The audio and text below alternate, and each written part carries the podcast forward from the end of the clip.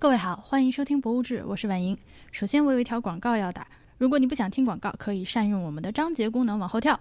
博物志微店现在正在征订团购辽宁省博物馆特展《又见大唐》的图册，征订截止时间到十二月二号的上午八点钟。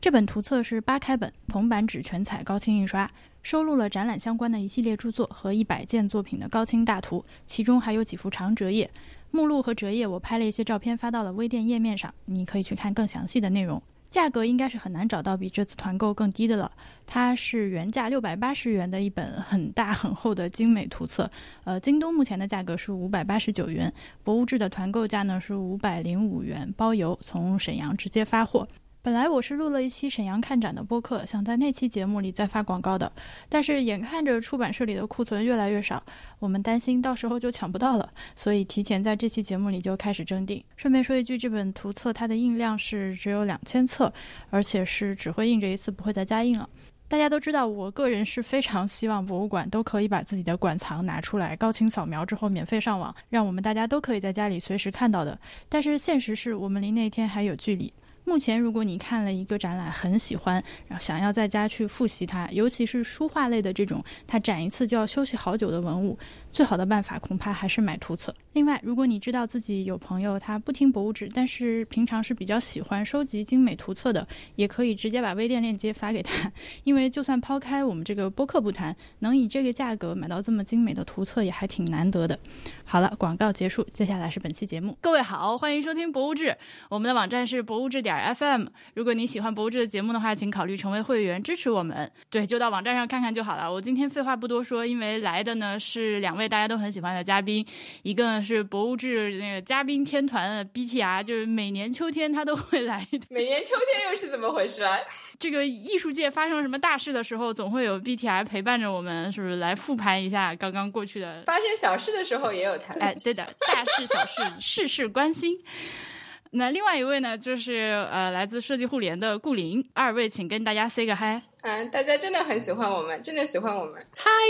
我们现在是大半夜的，为什么你们俩都这么欢脱啊？我刚醒啊。那我是因为知道要半夜录音，所以就睡了一觉，九点钟睡了一觉，睡了两个小时，然后起来之后又喝了一杯咖啡，所以就非常的精神。对我，因为刚刚出狱。所以非常精神。呃，昨天发了一期新节目，然后那个标题是叫《论展览的赛博续命》。然后节目发出来之后呢，反正在博物志听众群里面，大家就已经展开了非常激烈的讨论。顾林还没有听，我简单跟你说一下是个什么事儿。是我们三个人就是就这件事情起了一个比较对立的、非常明显的冲突。起因是因为有一个听众他写来邮件说，就是呃想问一下我们对于展览结束之后还继续在网站上有一个比较详细的这样一个呃存档页面是一个什么看法。我当时的观点呢，总的来说就是，我觉得这个东西能有，尽量还是要有。而且，因为我本人在工作中经常遇到这样的情况，就是我想去查点什么东西，然后后来发现一个已经结束的展览，在网上除了一个简单的新闻稿，啥都没有，这让我很痛苦。我就希望它能有这个展览的作品清单，然后呃有版权的图最好能放，然后一个平展厅平面图布置，然后还有一个简单的文字介绍，一个就是类似前言结语和各个章节介绍的这样一个东西。我觉得对于广大的，这个博物馆的参观者来说，将是一个非常有帮助的东西。因为你很多展览，大家也不是说每个人都有那么好的习惯，看展览的时候会去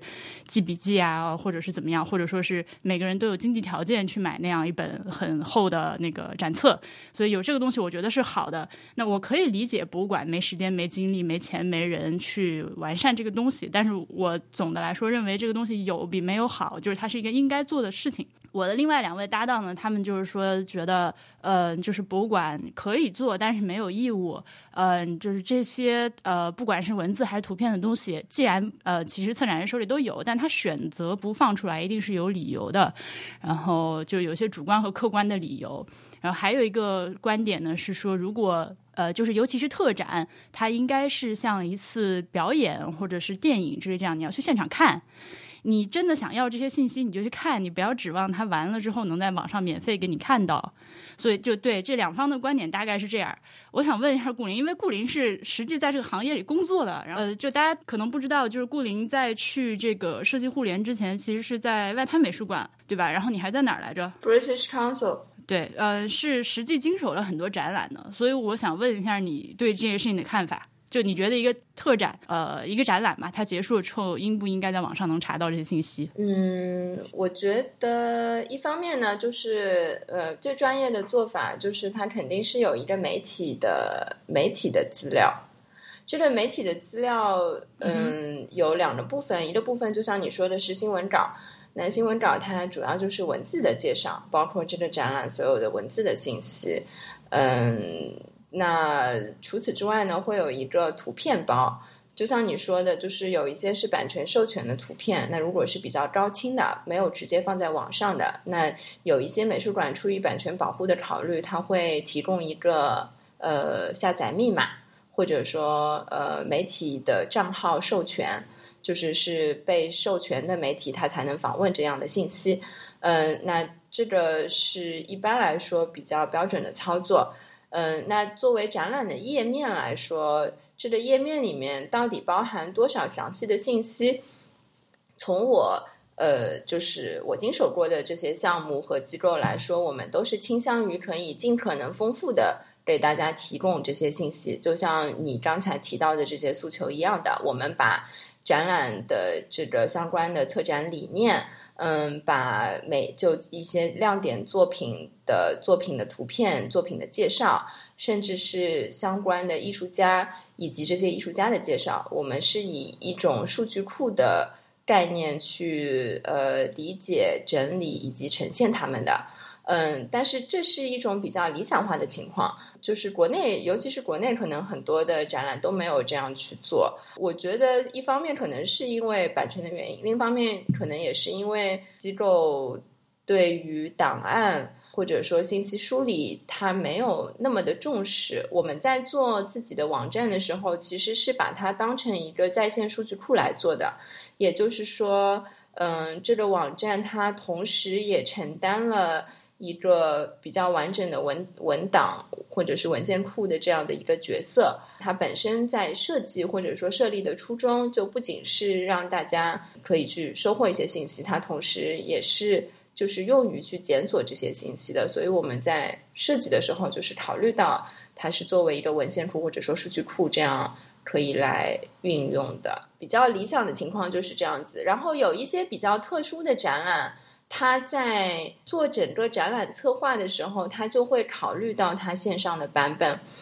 比如说 Welcome Collection，他之前有一个 Mindcraft 的展览，然后他专门为那个展览做了一个线上的网站，然后那个网站就是非常丰富的图文的体验，它是结合网页本身的体验，可以说去设计了一个网页版的展览。那这样的东西可能又是另外一个维度上的这个策划了，就是它不仅仅是提供档案和信息供你检索。它本身也是一种另外的策展的方式，就这个我觉得也是挺有意思的。嗯，那今天 BTI 好像还在呃博物志群里给大家提供了一个正面的案例啊，对啊，就因为你提出这个问题了，我就想了一想啊，就是究竟国内比如说上海有哪些博物馆或者画廊是嗯这个档案方面做得非常好的？那我有想到有两个嘛，一个就是 Capsule，它虽然是安福路上一个小小的画廊，但是它整个网站非常的齐全，然后另外一个是香格纳。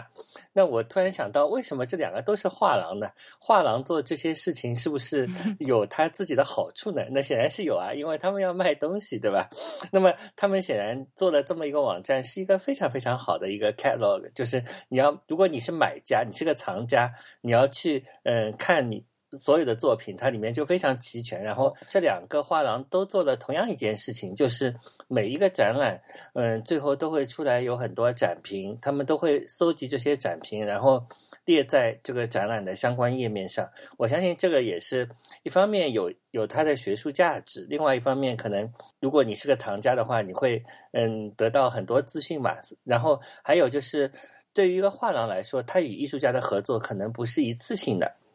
就比如说，这个这个艺术家来做呃一个展览，他可能已经是第二、第三次了。那么他有不同的维度做成的数据库，你可以点这个艺术家的名字，然后你可以看到他在这个画廊里可能已经做了两三个展览。那么这就从另外一个维度就串起了他的一个轨迹。你可以看到前两个展览和这第三个展览之间的关系又是什么样子的。所以我觉得这个档案在在画廊这个层面，可能对他们来说是有很多很多好处的。那么对于博物馆来说呢，这个我仔细看了一下，呃，我刚刚去看了一下 PAC 的。呃，那个当代艺术博物馆啊，它的那个整个呃展览里面，只有最新的展览，好像呃，它有一个当前展览，当前展览里面列了呃，也是资料也是比较齐全，就像刚刚顾林说的那样啊，有那个。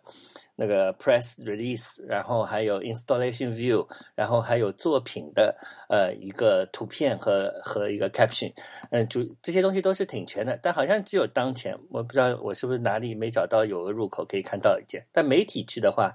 肯定可以下载到呃任何东西啦。那我觉得对博物馆来说。做 archive 肯定有用啊，因为我今天下午就去看了一个文献展。因为你做文献的好处就是可以做文献展。那么这个文献展叫叫六二七六幺二三二快递展，这是个非常有意思的展览啊。What？再来一遍。六六二七六幺二三二快递展。那么什么是六二七六幺二三二呢？那个是前前移动互联网时期，那个时候的快递不是顺丰。不是顺丰、中通、申通，而是要打一个电话去做快递。那么，呃，他们干了什么呢？他们就是在二零零四年的时候，呃，用一个外卖的形式做了展览嘛。那你如果去看一看艺术家的名字，这全是大牌啊，嗯，就包括呃陈小云啊、施勇啊、石青啊、呃刘建华啊、什么老金峰、小金峰等等，蒋志啊、胡建敏啊、耿坚毅啊、费大伟啊等等等等等等等，杨福东等。然后他们每个人都弄出了一个作品，然后他们派了十五个快递员，你打个电话，他就把艺术品快递到你这里，然后给你看一看。那是一个非常有意思的，是二零零四年九月十号做的。今天在那个叫那个叫什么呃多伦现代美术馆，多伦现代美术馆，你去看那个另外一个呃也是很有文献性质的一个展览，是关于呃上海一九九九一九九。几年？我我来看一下，一九九九九年可能是到二零一九一九叫步履不停，一九九五年到二零一九年的中国当代艺术的城市叙事，这么一个也是略带有那个呃文献性质的一个展览的。最顶端就后面这个大的展览里面还包括了这么个小小的文献展，就非常有意思。那它没有文献，以后就做不了文献展。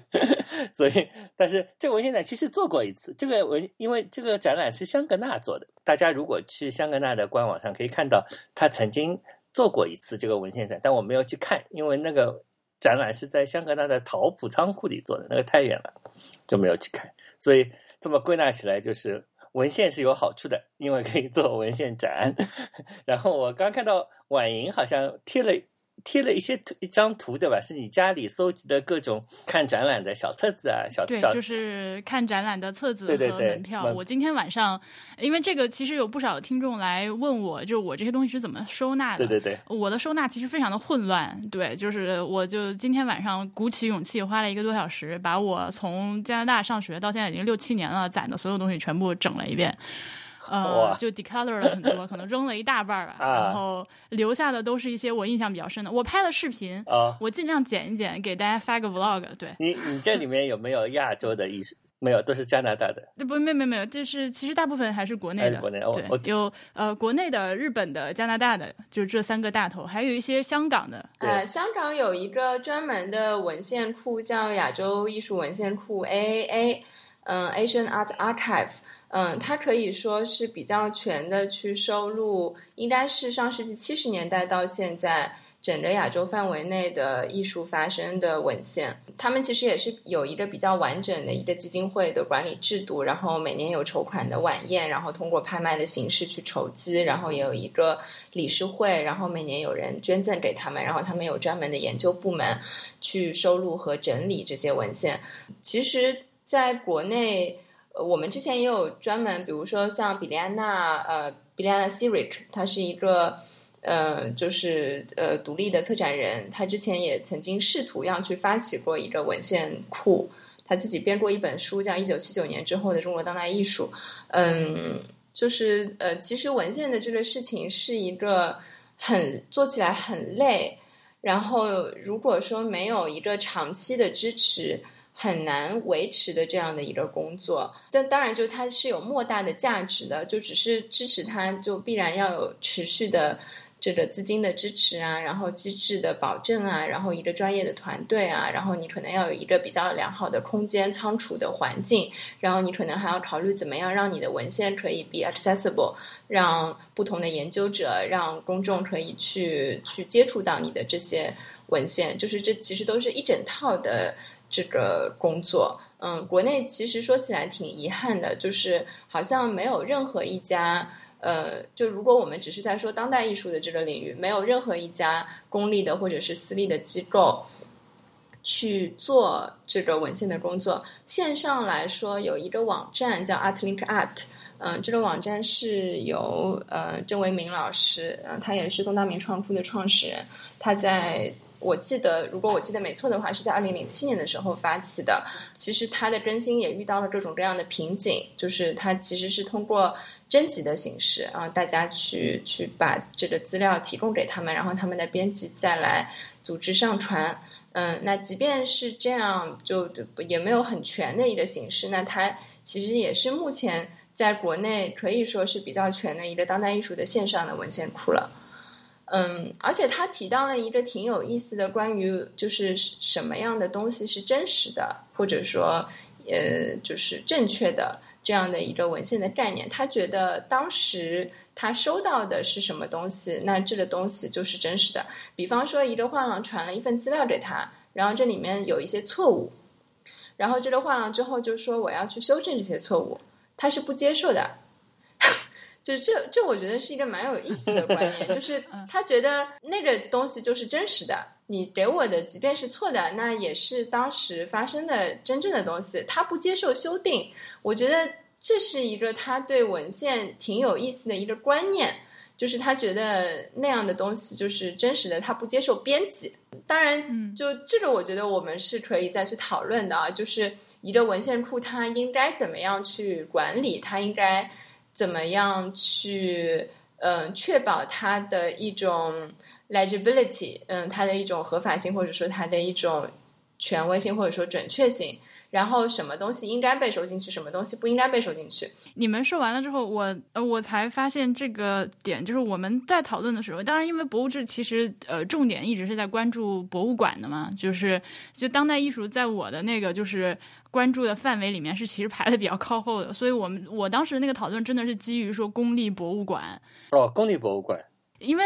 对它，因为博物馆只要是个博物馆，它肯定是非盈利机构嘛，所以我是觉得你作为一个公立博物馆，就是教育和传播你的这个东西是职责所在，只是由于条件不足而不做，这可以理解，但是还是得做，就有能力得做。嗯，那你们俩当刚刚说的这个，就是让我觉得非常的好玩，就是反而这些事情做的比较好的是，就是盈利性的机构。哦，没有没有没有没有没有没有。没有没有没有没有没有，就是这可能是一个观察，但是并不代表说国际上的就是好的博物馆没有这样做。就是呃，我们的合作伙伴设计互联是跟 VNA，就是英国国立维多利亚与亚伯特博物馆 （Victoria Albert Museum） 合作的，然后在。呃，我没有在打广告，我只是在说他们做的一个非常有意思的研究的项目，就是好像是在前年的时候，他们出了一本书叫《Copy Culture》，这本书是可以在网上开源直接下载的。那这本书其实是一个他们发起的国际论坛的，或者说一个国际联盟的讨呃一个一个一个一个产物或者说结果。那这个联盟就是他们邀请了国际上大概。三四十家就是最顶尖的博物馆，然后一起去讨论博物馆呃的藏品的数据化的问题。这个就是一个更大范围的讨论了，就它不仅仅是说一个一个展览的档案应该是怎么管理的，而是说一个博物馆的藏品它的电子档案应该是如何记录以及如何管理的。我们首先要去看到技术的演进，拍摄技术，比方说。从七十年代到八十年代到九十年代到现在，呃，相机一直在变，然后你可以储存的图像的精度一直在变。如果我们看婉英跟我一起去了谷歌 Culture Institute，我们最高水平的，就比如说像是谷歌那个什么十万像素的，就超豪华的那个相机拍下来的东西，嗯，那它可以看到很多很多的细节，嗯，但是有一些博物馆它可能没有办法做到。但是 anyway，意思就是说我二十年前拍了一张照片。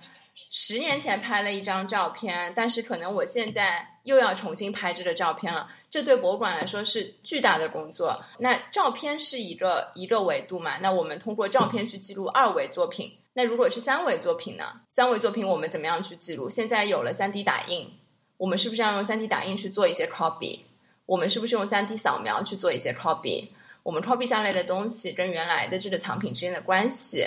然后以及他们到底可以被商用化和公共化 access 到什么样的程度？这里面有大量的非常有意思的讨论，也有很多的博物馆，它比如说一些传统博物馆会担心，如果我把我的馆藏、我的数字化馆藏。过多的暴露在网上，那大家可能是不是就不会来我们馆了？但是荷兰有一个博物馆，我回头可以把那名字发给你。它是第一全球第一个把它所有的馆藏电子化，通通公布在网上，大家可以 freely access，全部免费访问的一个博物馆。然后也因为他做了这件事情，他 claim 说。呃，因为他他他 claim 说，因为他做了这件事情，所以他的访问量增加了很多很多倍，而且他也因为这个项目，所以可以跟其他国际上更多的项目有各种各样的合作，所以就是就是博物馆本身对于数字化馆藏，然后把他们馆藏放到网上，让大家都可以随意访问这件事情的态度，也是它的开放程度也是不一样的，然后技术上可以实现的条件也都是不一样的，所以这这个。这个议题其实是一个很有意思的议题，就不仅仅说是，我觉得你你说的问题，其实就是它可能分成两个部分，一个就是这些信息到底怎么样储存和储储存和管理，然后另外一部分就是我们到底怎么样让这些信息可以被大家接触到。顾林这么说，我就想起了，如果我做从一个用户的角度，比如说我看到一个艺术家，我不认识。我不认识的时候，我我本能的我就打开了 Google Arts 的课程，然后从里面搜一下他的名字。我对的，我觉得这是最好的方法，因为我觉得如果我是个博物馆，我情愿把所有东西都给 Google，管他呢。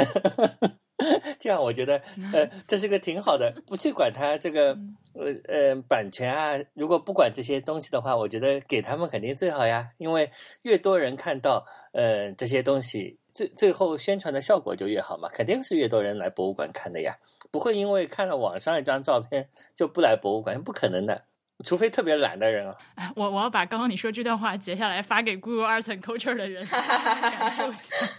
对啊，但就 Google，你经常发现最后他们的东西还是太少嘛，对吧？就是一个艺术家，他的作品还不还不够多嘛，对吧？对，就是版权的问题。对对对，合作的一个一个美，但我觉得那个网站真的做的非常好，因为它是我的 Chrome 的指定的，嗯，那叫什么默认的打开页面。它不是有一个屏保一样的东西，你每次打开一个新的页面就可以显示一幅画，对，显示幅不一样的画。我觉得这非常好，我每天都都用这个东西。这广告做的，感觉婉莹，你可以让谷歌，你赶紧打电话给 Alex，让他赞助你的节目。真的，我我刚刚其实正在给他写邮件，因为我就是上期节目呃出去了之后，我发现嗯，因为当时我们录这期节目的时候，我还没有去见这个 Google Arts and Culture 人，就是如果当时我见了他们的话，我肯定会在上期节目的讨论中就是加入这一部分。所以我就刚刚在呃，我们那个开始录音之前，我还给他们写邮件，我想说请他们听一下我们上期节目。那这我这样，我这邮件等一下再发好了，让他们连这期节目一起听，然后看看要不要一起来录节目。对，请他们来聊一聊这个东西。就是我们，哎，对的，我们这个讨论还可以持续的进行啊，因为这是一个很大的话题。呃，我们今天呢，就是还说回这个上海的艺术周，我们已经说了半个小时，对，还没有开始说正经事儿。我们从哪里开始说起呢？我们从周二开始说起那个贝浩登。我先来做个听众反馈，要讲讲上次的东西。好的，你讲。我一直想不讲的要忘记了，就是讲苏博的那个展览嘛。苏博的那个展览最后。最后你说的一个就是观众互动的那个屏，其实那个也是作品的一部分。那个是宋冬的作品，叫水平嘛，你知道吧？就是大家可以用水笔留言的那个。我知道水平很高。对对对，所以我在想，就像中国人要讨口彩一样，这个展览要有水平，所以宋冬的这个这个作品一定要摆进去。呃，为了讲这个笑话，不是也不完全是笑话，就 是是个有水平的展览。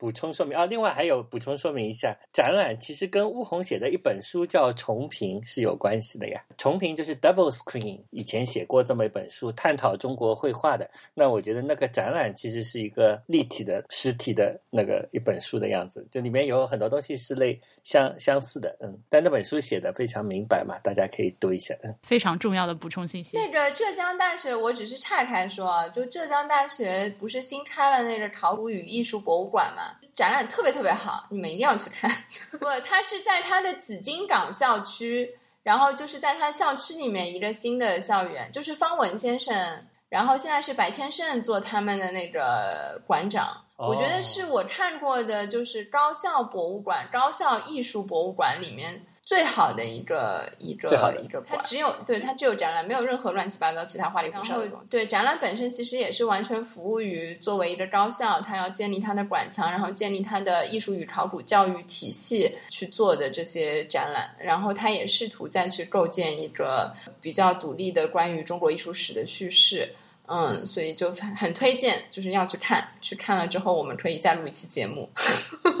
好 好的，好，我们讲下去吧，因为已经讲了很久了。我们来讲讲礼拜二的展览吧。我第一站就去的贝浩登，然后那是十一月五号。他当时其实是有。对，两个呃艺术家的作品同时在展览的，一个 o d o n i e l 还有一个是 Soulage。其实那个玻璃珠项串项链手串的那个哥们儿，我一直就没太懂。但是因为当时我后面还要赶场，就没有去等那个艺术家过来，所以我还挺想听听你们俩跟我说说的，就是他这个的点在哪儿？就就是属于我看不懂的艺术。哎，哪一个手串艺术家？大玻璃珠、大玻璃对项链的那个大。就是我这么说吧，我看的时候我有非常直观的印。想，我觉得这个东西很危险，因为哪个熊孩子上去啪弄弄就要赔很久，那就其实艺术家也就是他很脆弱嘛。第二个，他很美，对吧？其实蛮好看的，很多人在自拍。嗯，某些作品也很色情，对吧？其中有一个拖到了地上的那个，我就感觉，哎，你有没有感觉到很色情啊？就是 反正我就感觉到，其实蛮色情的呀，就是。反正它挺美的，然后就是我立刻打开自己的手机相册，观察一下哪里色情。非常主观的一个印象啊。然后你有没有拿背号灯做的小册子？我一直在想啊，就是每个展览有很多展览是有小册子的，那个背号灯的小册子往往是内容做的非常好的，但是这一次的印刷好像呃印刷和装订都显得比较粗糙，估计是要赶那个 艺术周的时候没有装订订的不太好。但总的来说，他们的艺术家的介绍、访谈、图片都非常齐全，对吧？那个小册子。我后来又看了看小册子上写的东西啊，就是我没有特别强烈的、太强烈的感受。我比较喜欢 Soulage 的那个东西，刷柏油。对对对，我觉得那个那个很奥妙。然后那个是属于那种，就是有些作品是非得要亲自到那个。画廊博物馆去看的那些，因为你在家看看图片是看不出什么所以然的呀。对，其实很多单色画的画家，他们的作品都有这个问题，你无法看就是平面复制品，不管你是在屏幕上看还是书本上看，都因为它是有厚度的一个，然后它会随着现场的光线光线的变化变化去变化的，对。其中有一个很像是有很多半正，然后被一个黑色的刷掉，有一个，对的，对，因为它那个大小好像就是半正。只是因为我刚刚看完小丑这个电影嘛，然后里面有一句台词说的是搞笑，这觉得好笑这件事情是非常主观的。我就是我不知道是不是可以去这样说，就是审美这件事情也是比较主观的。就是当然我们有各种各样的艺术教育，然后有很多的这个东西，就是你你越知道作品，你越知道艺术史，你可能可以联想到东西越多，然后你可能会形成某某某某种审美，但是。仍然就是这个，还是就是跟个人经验很有关系。比如说刚才毕叔说，他看到一个东西，他觉得色情，然后婉莹觉得完全没有。就是，嗯，所以，对，所以我我只是想说，就是就就是被他说完之后，这个艺术家作品在我脑中已经毁了。我跟你说。嗯，我想说，就是如果是一些特别个人表达的艺术家，他其实只是因为他他内心受到了什么召唤，然后他他去创作了一些东西，然后如果你跟他形成了共鸣，然后你感觉到了某些东西，当然就就就就 OK 啊。那如果是其他人感觉到别的东西，也很正常。但是我觉得现在有就是对艺术的看法。它可能也也会分成两大趋势，就是这个是我们我们最近做了零次电子艺术节 Art Electronica，然后是跟他们的总监叫 Martin h o z i k 然后跟他聊的时候，他有提到说他非常反感观念艺术，然后他觉得艺术家或者是创作者，他们应该去做那些更社会化的作品，也就是说他们的创作更有逻辑的去考虑，呃，这个东西的社会化的效益。它跟公众、跟或者说跟某个特定的社会群体，它可以发生什么样的连接？然后他非常反感那些，他觉得在现在，艺术家已经不可能在封闭在他们的工作室里面创作出一些完全只是生发于他们自己内心的东西了。那样的东西是不可能 speak to the audience 的，是不可能跟公众发生什么连接的。我觉得这种观点比较比较激进啊。但是它代表了一些人，甚至可以说很大一批人对艺术的看法。这种看法把就是把艺术好像分成了两种东西，一种是跟社会化的。呃，我们现在会看到各种各样的，就是尤其是在当代艺术领域，我会看到大量的就是基于研究。然后或者说跟社会学、跟人类学，然后跟心理学，然后跟各种学科跨界，然后试图要去研究什么东西，然后讨论某个社会现象，然后要去表达他们的一种社会责任，就是有很多这样的作品。然后同时我们仍然会有一些，比如说画廊，可能他们呈现的东西就仍然是更，比如说基于审美的、基于视觉的、基于个人体验感受的，适合放在家里的。我我只是想说，你们讲到的这些，就会让我想到，就是大家对艺术的分门别类的看法。那么苏拉吉属于哪一种呢？就是如果按照这个他的说法，苏拉吉他是归于哪一种？我不知道，我只是在分享，就是目前有这种看法。嗯，对，就是他的这种两分法，就是我就随便举个例子，就比如说苏拉吉的作品，它是观念艺术嘛？我不觉得它是观念艺术。对对，嗯。也不是观念，然后你说他有具体在讨论什么社会议题吗？也没有。嗯，我觉得有啊，就是就看是怎么怎么，就是你想的多一点，我觉得应该是有。你讲讲看啊，就是一个嗯黑和光的关系嘛。对，这个是一个挺好的。好吧，那我觉得这个里面会有需要有很多你自己的理解和脑补的东西，而且是跟艺术家的意图无关的。所以其实还蛮微妙的，就是不是那么就是是不是能对对对，就是其实我个人是是不觉得是这样能非黑即白的这样去区分的，就是但是我觉得是有好和不好的艺术的。哇，这个题目很大，不知道。讲讲呗，讲讲呗。我反正我们今天这个跑题已经跑到那个不知道哪里去了。那苏拉吉的这个艺术好还是不好？我觉得它对你来说就是好的嘛。你都已经想到黑和光的关系了，就是 就是很厉害，好吗？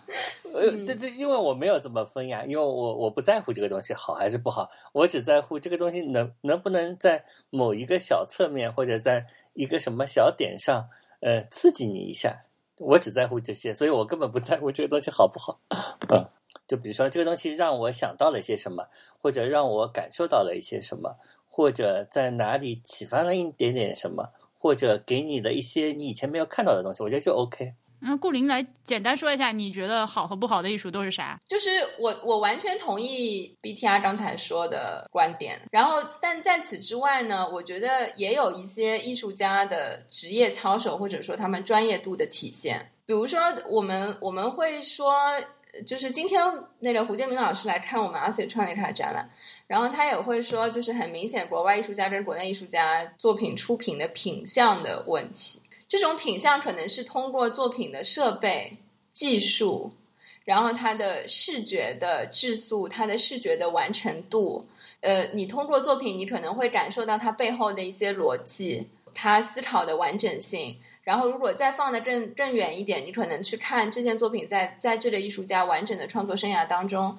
的一个位置，呃，和他之前的作品的关系。呃，是不是有一个更完整的、更大的一个考虑等等等等？我觉得存在这样的一些更专业或者更不专业完成度更高或者完成度更低，或者说对呈现，就是因为艺术它它还是挺强调，就比如说刚才我们也提到了这个作品，你必须在现场你才能感受到，不是说所有的艺术都是这样，但是苏拉什的这件作品呢，它就是这样，你就要在这个空间里面，你可能结合光线的变化，然后你去感受这样的东西。那他在创作，这艺术家在创作的时候，他肯定也必然会去考虑到观者他或者说他他自己。他去看这个作品的时候，他是怎么感觉的？他要去能把控这个作品呈现的那个效果。有些艺术家他能把握，对，就是他可以，就是他想要达到什么样的效果。我们举例子，比如说阿拉费利亚松，就是这样的非常成熟的艺术家，或者是比欧维亚拉，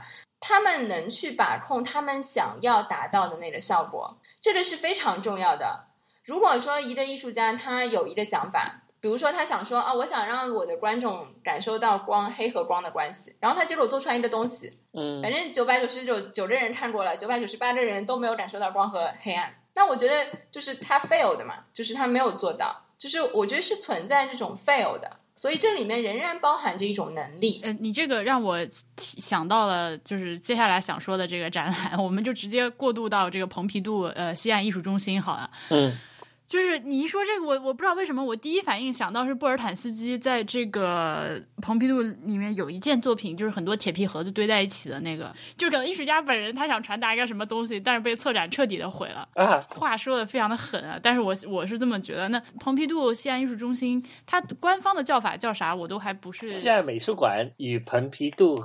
合合作展成的五年项目。嗯，感谢 BTR 发言人。我因为我现在是完全没有和这个呃本身在这个项目工作的人讨论过的，我纯粹是以一个观众的视角去呃参观了一下这个呃馆，所以我不是不是很确定他们内部，但是呃我猜测是不是就有点类似设计互联和 VNA 的那个就是这样的一个合作方式呀？不一样，就是他写的非常清楚，他就是五年的展陈合作，所以可能不完全没有参与他们的机构运营。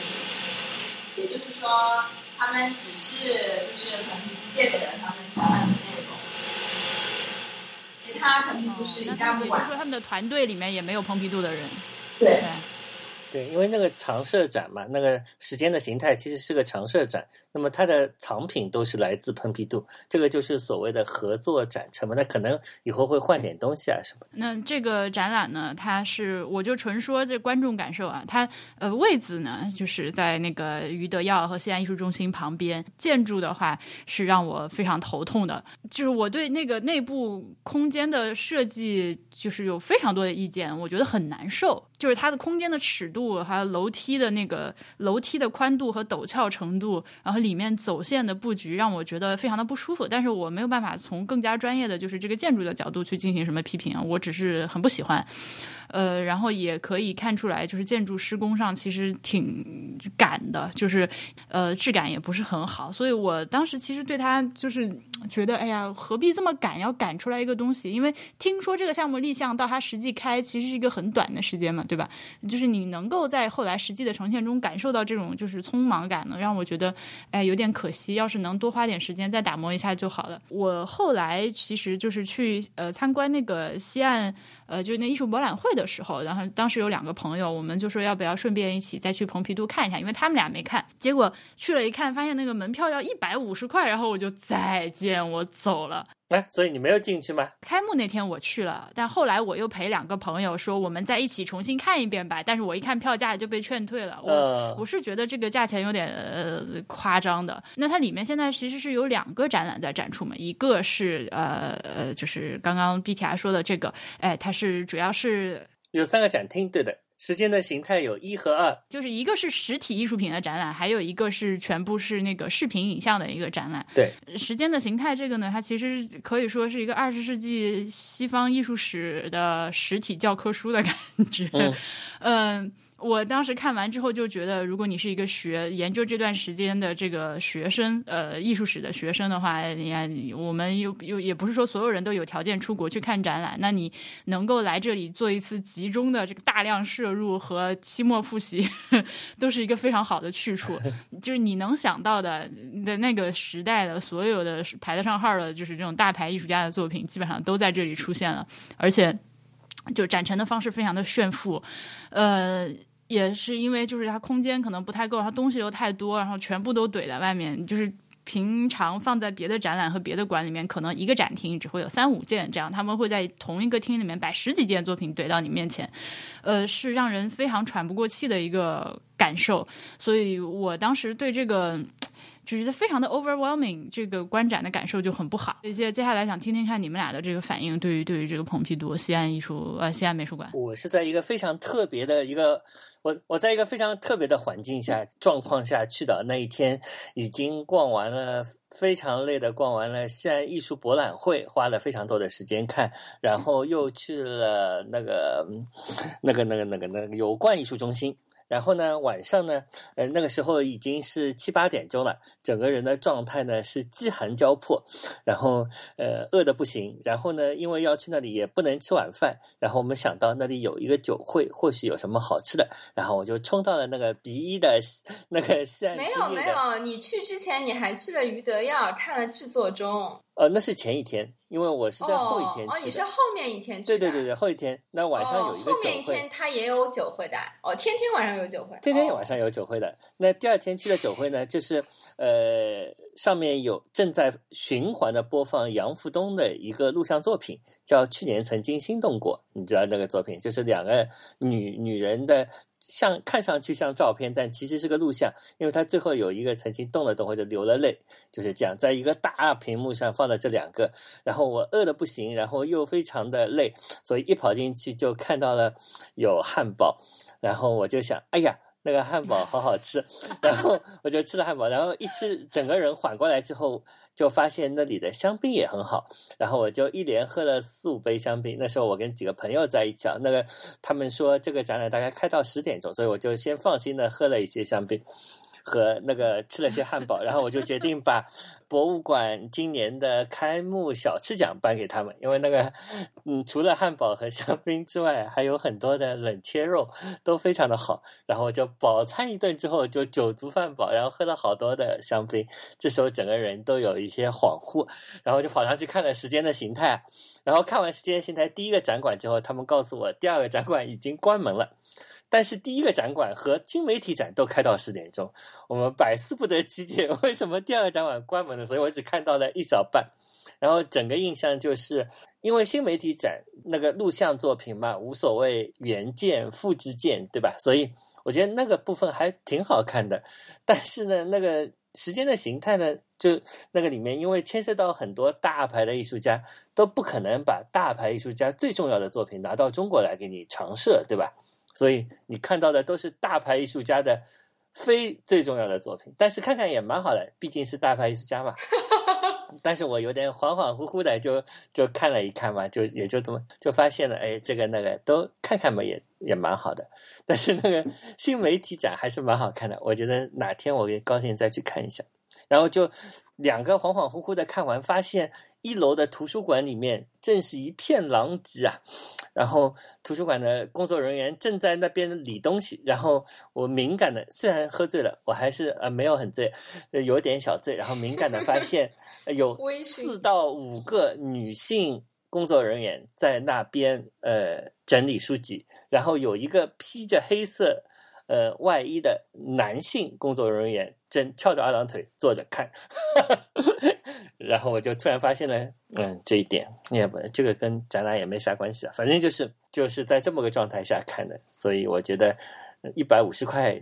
钱的，如果你是就是怀着一个在中国看蓬皮杜，那我觉得，比如说龙龙美也要一百五十块呢，对吧？就这么想想就心平了。对我还是我还是尽量想说，从在节目里面还是尽量的从就是大家普通观众的角度来考虑问题吧，因为对对对，因为大部分的听众肯定是没有办法像我们这样能受到优待，提前得到这个邀请函，然后又去还是这种有吃的，是不是？所以 对吧？所以大家你你如果幻想一下你自己是要就是呃，尤其是年轻人，可能刚刚工作的，然后掏一掏腰包一百五十块钱去看一个展览的话，这是有点我觉太贵了吧得如果是我的话，我会。我会立刻变得苛刻很多，就是你已经这么贵了，那我会对你要求更高，嗯我我会这样，对。嗯，但但是这个就是我还是那句话，就是这个东西呢，如果说你自己没有去过法国，没有去过蓬皮杜，我我相信是绝大部分人都没有去过的。那我们的听众里，呃，还是值得一看的。冲着这个里面的展品也是值得一看的。然后它地下一层有一个那个就是实验音乐的那个啊，这个我有，因为我醉了嘛，我就在那里躺了很久，那个蛮赞的。那个非常赞，那个是整个这个呃西安美术馆我最喜欢的一个部分，就是它是四面啊，那个里面如果录播客简直要上天啊！它那个隔音效果就是对，非常非常好。面墙上嗯全部都是很厚的深蓝色天鹅绒的那个质感。对的，地上也是是，音效走路完全没有声音。来，顾林说一说。我接下来说的能打码吗？我毕竟还在这个行业工作，说完了，如果觉得是不是不合适，我就把它剪掉。好啦，就是我觉得从两个方面说，一个就是你前面说的这个建筑，我觉得它确实是非常非常的传统，对的，它已经传统到让你觉得丑这个馆可能是 对，可能是其实还好，就就是太矮板吧，应该这么说吧，对吧？对矮板，矮板，矮板就是保守的产物嘛。但它不是大牌设计师嘛，是 David Chipperfield 设计的，是个大牌。我也不知道为什么他大牌设计的那么传统。我觉得也是跟甲方有关系嘛，嗯，嗯这个肯定是跟甲方有关系的。然后，呃，建筑传统。那第二方面就是整个展览，我觉得也非常非常的传统。呃，我相信蓬皮杜本馆，包括他们在做大量的这种儿童公交的项目，然后就是他们在做的一些特别的展览，就特展、临时展览啊什么的。就我觉得他们，他们肯定是拿了一种，他们决定选择以一种他们想要的态度或者说方式参与到这个项目里面来。然后这个项目并不是他们最当代、最创新、最有意思的那个。就如果具体说那些展厅，我觉得我对三号展厅是非常反感的，就是新媒体的那个展厅。我不知道为什么他们要做那么高的隔墙，它的，隔墙非常非常对，特别高嗯，对，路线也然像迷宫。后每个对，然后它隔墙特别高，然后走道特别窄，我觉得整个就散发着一种浓郁的死亡的气息，就好像是走在一个什么我很同意，是，的，对对对对对对对。然后非常的压抑，非常的难受，然后里面还有。我忘记是法国的一个什么艺术家的那个小的投影，它是那个木偶，就是人人脸，然后加上一个布偶还是什么的，就非常惊悚的投影在就是进门的地方，什么高的墙上，就是对我最喜欢那个，对对对，就是 作品作品作品是 OK，但是就我觉得它整体都呈现出这种非常抑郁的、阴暗的、偶尔惊悚的，然后每一个每，而且我不知道为什么一定要这样子，当然就是从。就是作品之间互不干扰的角度来说，我可以理解，就是每一个作品单独一个房间，几乎是这样子的，就完全隔绝的。对的，但是就是因为这种很隔绝的感觉，感感觉你就在嗯，在一个古墓里面，你转着弯看到小龙女了，说不定特别压抑，特别。而且我当我们当时去看的时候，其实里面特别热闹，因为是开幕的那个 party 嘛，就是人特别多，但是还依然给我那种感觉。哦，是吧？呃我是我去的时候已经没什么人，因为第二天嘛，就而且晚上又是有点，所以我觉得这种蛮蛮像那个什么节的，就挺有意思的，就就蛮吓人的。顾林讲的这些都是我都感受到了，但就是如果你喜欢这种阴森森的感觉，挺好的。对，但我觉得这种感觉太强，就这种感觉太太强烈了，就过的作品，它整个对它整个展厅就像是一就像是一幕戏剧一样，就是他已经预设了一种非常强的情绪。不管每一个展厅里面到底放了什么东西，它都好像是盖上了一层这个情绪一样。比如说 Bruce Nauman 的那件作品，我印象非常深，对吧？他其实就是去录了那个什么屋顶啊什么的。就是我我我相信他本身他只是一个比较客观的，他去录了，然后他有他当时的那个实验性。但是如果你在那个环境里面走进那个房间，就总有一种讲不出来的鬼森森的感觉。我走进这个房间的时候，看到了惊人的一幕啊！有几个女生在那边拍照，然后就 就是以这个背景在在自拍，我也不知道为什么。嗯。然后我对于这个视频展览呢，有一个呃很具体的不满的地方，就是呃我非常非常喜欢一件作品，就是那个呃泰特呃就是曼彻斯特泰特，他有一个视频作品，他是拍了九个小学生，呃就是这个镜头，他这个视频是这样的，就是在这个小学生面前摆了一幅名画。啊，对对对，我也看到。请这些小学生们来描述这个你现在看到的这幅画。对对对，我记得那个。他从头到尾，从头到尾都没有给这幅画镜头，也不告诉你是什么画，呃，只是来集中的拍这个小孩子们的反应，就他们怎么说啊，怎么描述，特别有意思。然而他展标剧透，我就很生气，就是你还没有进去看的时候，你瞄一眼展标，完了已经先知道是哪幅画，所以。就是呃，这太难受了，这感觉就是那种悬疑电影，太那个对，一上来先告诉你凶手是谁，把我给气的，我我当时一边看一边心里就在想，哎，我如果不知道这是哪幅画，这个作品对我来说将是就更加有意思的多。呃，那这个我们就说到这儿，然后下一个就是我觉得有比较大型呃可以说的呢，就是大烟囱那个 PSA，他们呃同时有两个建筑类的展览，一个是戈登马塔克拉克穿越建筑，呃，还有一个是让努维尔在中国的首个个人大展，这两个展览，呃，我们这次换个顺序，你们俩先说。我我其实挺喜欢 PSA 长久的这种就是黑白极简的平面设计风格的，就是你看它每一个展览的那个小册子，不像很多博物馆，就是我也不是说每一个展览换一个设计有什么不对啊，那但那样会累很多，它很统而且你其实对对，而且你你其实每一次想要做一个不一样的好的设计，真的很累，就不仅是花钱的问题，就是是很累。插一句啊，这个 PSA 的这个黑白的这个小册子，其实是跟蓬皮杜一样的，蓬皮杜是这样做的。对对对，国外其实很多展馆都是这样，它只是为了提供你信息。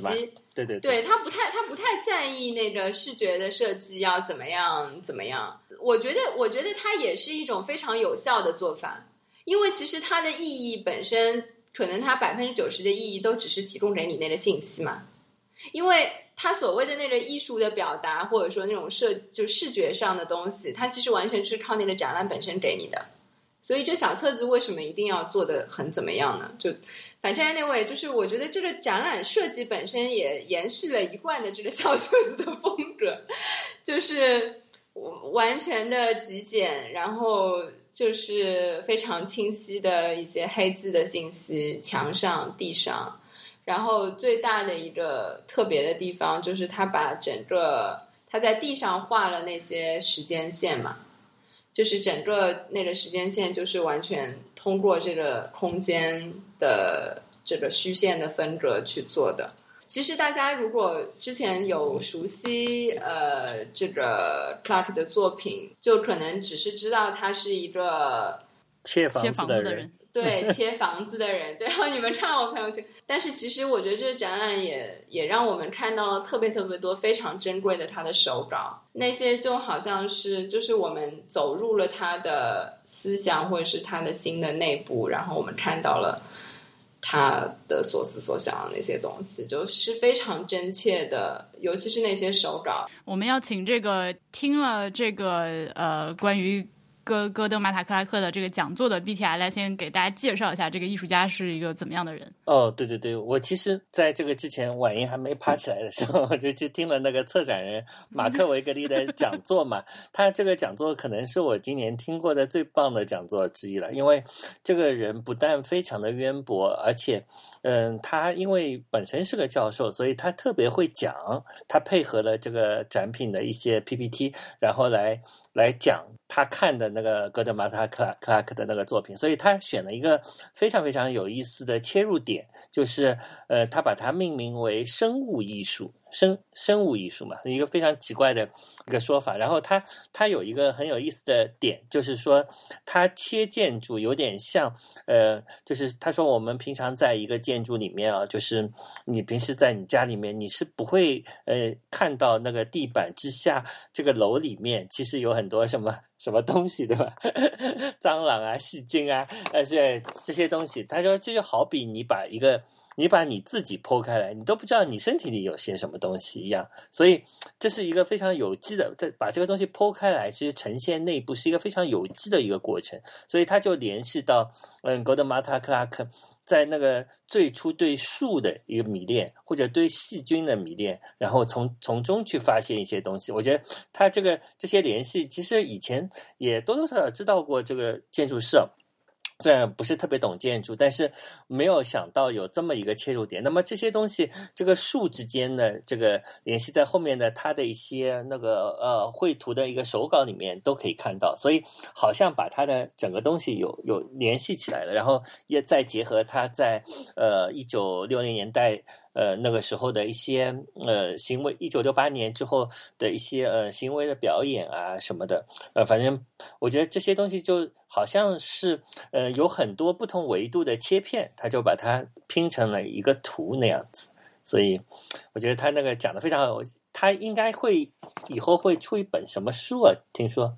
大概就会出的。呃，我看一下，叫《切割马塔克拉克》。安纳奇建筑追踪中文版即将于二零二零年一月出版，这个我不太相信，反正二零二零年十二月大概肯定能出的。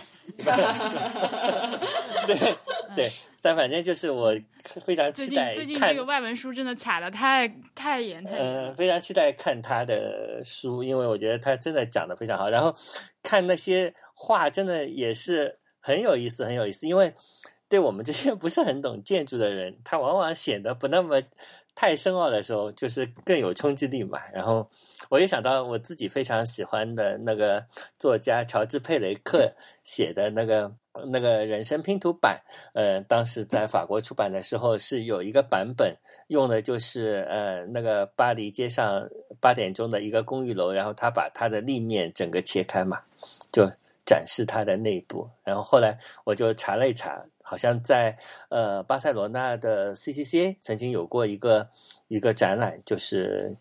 乔治佩雷克的展览，里面也正展出了这个戈德马克克拉克切房子的那个。反正我觉得这个展览非常的震撼，而且因为原先没有太多的期待，就反而特别的特别的，是的，我也是感觉特别好。嗯，我我我只是就也想说，就在尤其是看那些视频的时候。就是我其实之前没有看过这些视频，就可能对之前已经看过他作品的人，可能就觉得是已经很熟悉的东西。但是我觉得，就我们也在对博物志的观众说嘛，所以肯定很多的听众可能他也没有没有接触过他的作品。我觉得对第一次接触的人看那些视频也是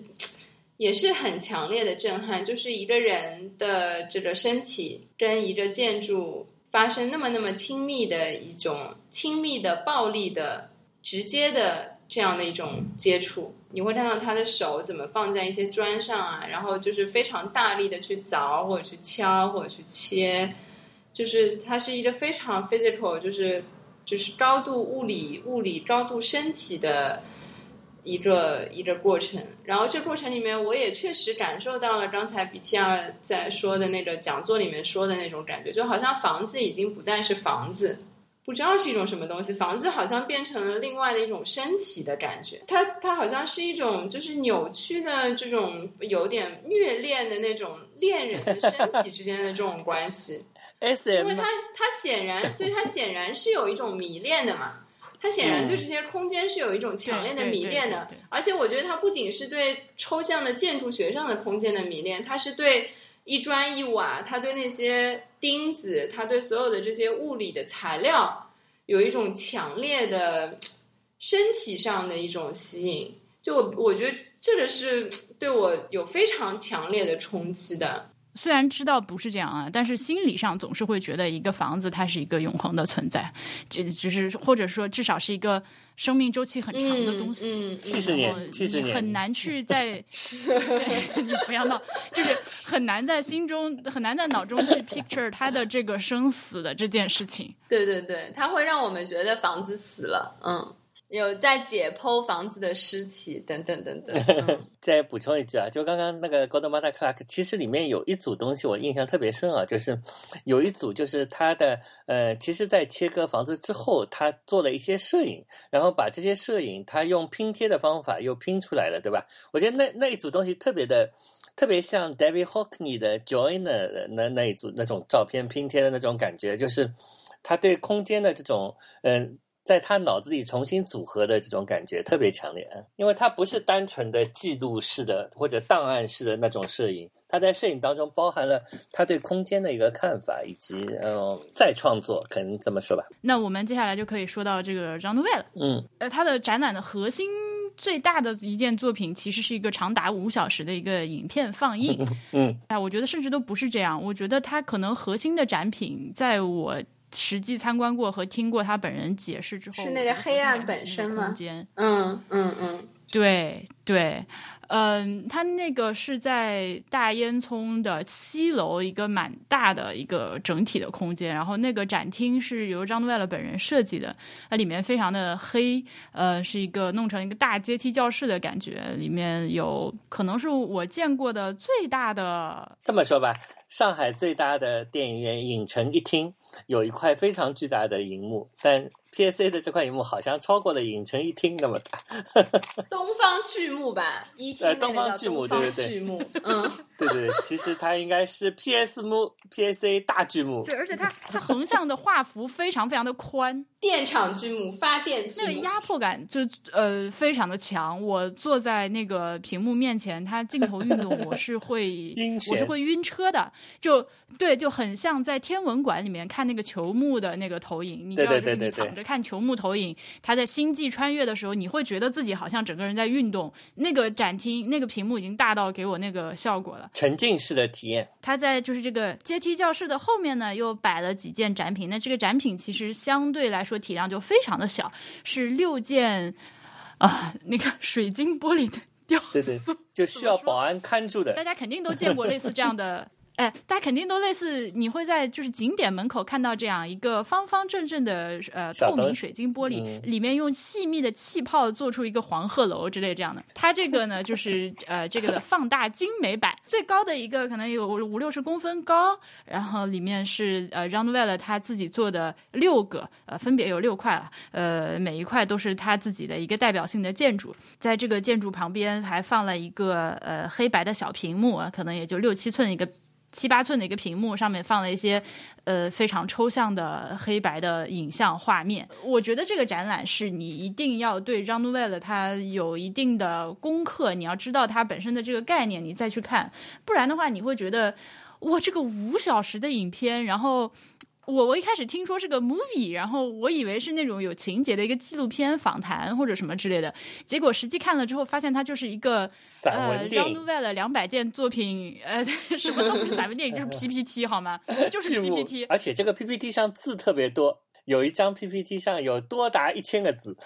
所以你会去了之后，你会觉得不明所以，这个是要干啥？对，所以我很幸，我很庆幸，我是看到了他一个是开幕的那个访谈，还有一个第二天做的一个对谈。我觉得如果说当时我没有看到呃他说的这个东西的话，我对这个展览的印象会大打折。哎，但是我们看到了一些即将在上海建成的新的博物馆的一些东西，对，浦东美术馆一些剧透还挺有意思。就我我记得他在就是开幕讲座之后，还亲自做了一个导览。呃，我当时是有跟着那个呃拿着移动音箱的小姐姐把他说的话录了下来，我可以剪一点在在这儿给大家。Alors essayez de revenir quand il y a moins de monde. Essayez de vous mettre dans le silence devant ça. engueuler vos voisins, c'est pas trop fort. Et euh, essayez d'imaginer ça comme une émergence, la première chose qui arrive dans votre tête. 他说呢，请你们下一次再来，人少一点的时候来。如果呃在一片安静里看，如果你的邻居讲话太响呢，你可以让他小声一点。这一切都是在一个模模糊糊、浑浑沌沌的状态下。想象一下，是从头脑中产生的那些模糊的影像。它其实就是说，我是刻意把这个空间弄得很黑暗，因为为什么呢？就是我自己在做一个建筑的最初的构思的时候，我喜欢在黑暗安静的呃环境里面去工作，然后等待这个灵光在脑中闪现，大概这个意思。所以，那么他选他之所以选择这种就是水晶玻璃块的这个这样一个非常。不建筑模型的建筑模型，甚至他自己在这个呃演讲的过程中都说，我不太愿意用 “magget” 这个词来叫它，因为它不是模型，呃。这个它就是为了展现这种呃建筑的影像，一开始像幽灵一样在我脑海中浮现的样子。那么他当时做导览的时候，就有很多那专业摄像师、摄影师，呃，就拿那种巨大的灯在旁边打的打灯嘛，因为那个展厅太黑了。那为了给他拍照，所以他就不停的去呃要制止这些摄影师拿那个大灯在那边照，就是说你们不要这样照，这个不是不是给人在这个亮的环境里看的，就是让你在这个黑暗中来看的。呃，然后他自己也说，就是希望大家等我再换个时间，呃，人少一点的时候再来看，就是因为这个展览呢，就是斯内斯斯内巴菲布拉富了，就是你 不是给一群人蜂拥而来看的，一定是要比较安静的在这里慢慢看的。然后他也说，那个五个小时的影片也，我不建议你一下子看完，你可以躺着看、坐着看、跪着看、睡着看，你可以看看出去转一圈，看看别的，吃个饭回来继续看。这 需要一个五天连票。对的，啊，还有一个比较重要的点就是。呃，我们说了那个屏幕它很大嘛，它是一个横向上非常宽的一堵墙，在墙的屏幕在你面前，呃，那跟它相对的就是这个阶梯教室的背后呢，又有一个很大的横亘在这个展厅中间的一堵黑色的墙，那它也特特别强调了这个就是亮光的一呃，就是屏幕上有着移动的影像的墙和后面这堵静止的黑色的墙之间的这个对照关系。哦，顾林来讲一讲，他是跟我一块儿去听了对谈的。我好像也没有真的去体验过小努维勒设计的建筑，但是我有听过，就是嗯，比较熟悉他的建筑师，或者是去体验过他空间的人，会说他他就是那种还是要用自己的作品去做 statement 的人，而不是做一个建筑给你用的这种建筑师。但我自己没有体验过，所以我不好做评价。但是我看到了他做的那个浦东艺术馆的。那个那个方案嘛，我就觉得就像一个很大的电视机，就是 真的，我都没想到，真的。大家其实现在就是大家去看的时候，大家其实现在只要望着陆家嘴就能看到，它其实基本上大的形状已经出来了嘛，就是两边两个音响。然后中间一个电视机，然后 然后一个上下双层电视机，就是透明的嘛，然后就是朝着所有人，对吧？然后那个展厅是完全开放的，就是全全全玻璃的。然后他就想象，那这里面就是放了一些东西给大家看，就是我觉得他也已经为这个展示空间预设了一个蛮强的、蛮强的一个场景的。嗯，他作为建筑师的存在感非常强。对他有他自己非常强的一个这个这个这个我我给你这空间，我想着你就是这么用的。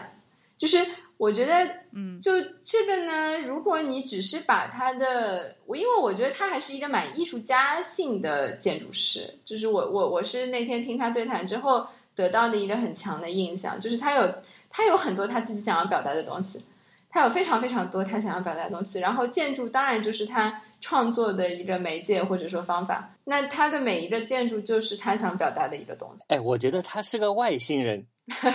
他长得也很像外星人。对，他的头怎么看都是外星人。那天好想上去碰碰他，但又怕触电。天仙宝宝吗？对他非常像外星人。呃，我我有去过他的卡地亚基金会啊，今年正好去了一次，我觉得那个很美啊。就是 特别美。但但是它不是因为四都是全透明的嘛？然后也许是因为我去的时候，他看那个展览正好是树嘛，就特别的搭。那因为外面的那些树影都纷纷投到展馆里面，然后就非常非常漂亮。但我在想，如果它展的不是树呢，那外面的东西进来会不会成形成干扰呢？对吧？那我也不是不是很清楚。但反正去看的那天还是觉得特别美的。那嗯，他们在对谈里面其实也提到了这个，哎，是对谈还是之前讲座的时候就提到了这个建筑？呃，讲座的时候，他们在讲座的时候就提到这个建筑，因为当时其实有卡地亚基金会的人在，呃，就是卡地亚基金会的负责人，他就说我每天去这个地方上班，呃，我们这个建筑就是有这么大一块这个开放的，呃，没有遮拦的空间，它会和室外的关系非常的就是亲密，也确实就像顾林说的，他也说了，在这样一个空间。下就是他当初设计的时候，就对后来的所有的展览都产生了影响。哦，是吧？其实当时对他的那个对谈留下的确实蛮深刻的印象，甚至导致我现在非常想去一趟首尔。哦，那个很赞，我也想去。对，非常迷幻。它是应该是汉江 汉江中间的一个岛，然后岛上还有桥过去，下面还有地铁，就是岛海上仙山。对对对，感觉好像汉江怪物正要扑上来。对的，那有一个剧院，我非常想去看一下。然后金色的，呃，还有一个还有一个 Guggenheim 是在南美洲的一个 Guggenheim 啊，就是在山顶上的一个挂半挂在那儿的一个项目。对对对，感觉好像要掉下来。在悬崖上是不是？悬崖上，对对对对。对，就在山顶上。对我，我们之前博物志其实有一期节目是采访了他工作室的一个建筑师的，叫李天。呃，大家可以去考古一下那期节目。他就是说，这个杨东外的是一个非常非常工作狂的人。他他现在岁数真的不小了，然后还是会非常亲力亲为的熬夜，就是呃，就跟着这些二十多岁的这个年轻建筑师一起改图什么乱七八糟的。就是当时就给给我一个很大的、很深刻的印象，就觉得就是你。而且他创作精力真的非常的旺盛，他就这么多的项目可以去做回顾。我觉得像我们这种，就像不是不对不起，不是我们，就像我这种每天都要睡到中午才能起来的人，这辈子注定一无所成。中午还好，我都睡到下午。因为其实我平时日常生活中是很害怕这种正能量狗的，你知道吗？就是我有些朋友正能量非常的强，我需要我每次跟他们接触一段时间，我都觉得我正能量 overdose，我要离远一点。这个张东外了也有点这个意思，他就是我又觉得很 inspiring，他就说我们每我每做一个项目，我要 invent，我要发明一点什么。那如果说我只是做行活，每做一个项目都是。没有在建筑这件事情上，就是把这个边界往前推，没有呃，没有去发明一些什么东西的话，那我就不愿意做这个项目。就我每一个项目都必须是要有所创新的。呃，他当时有一个 PPT 里面也放了卡塔尔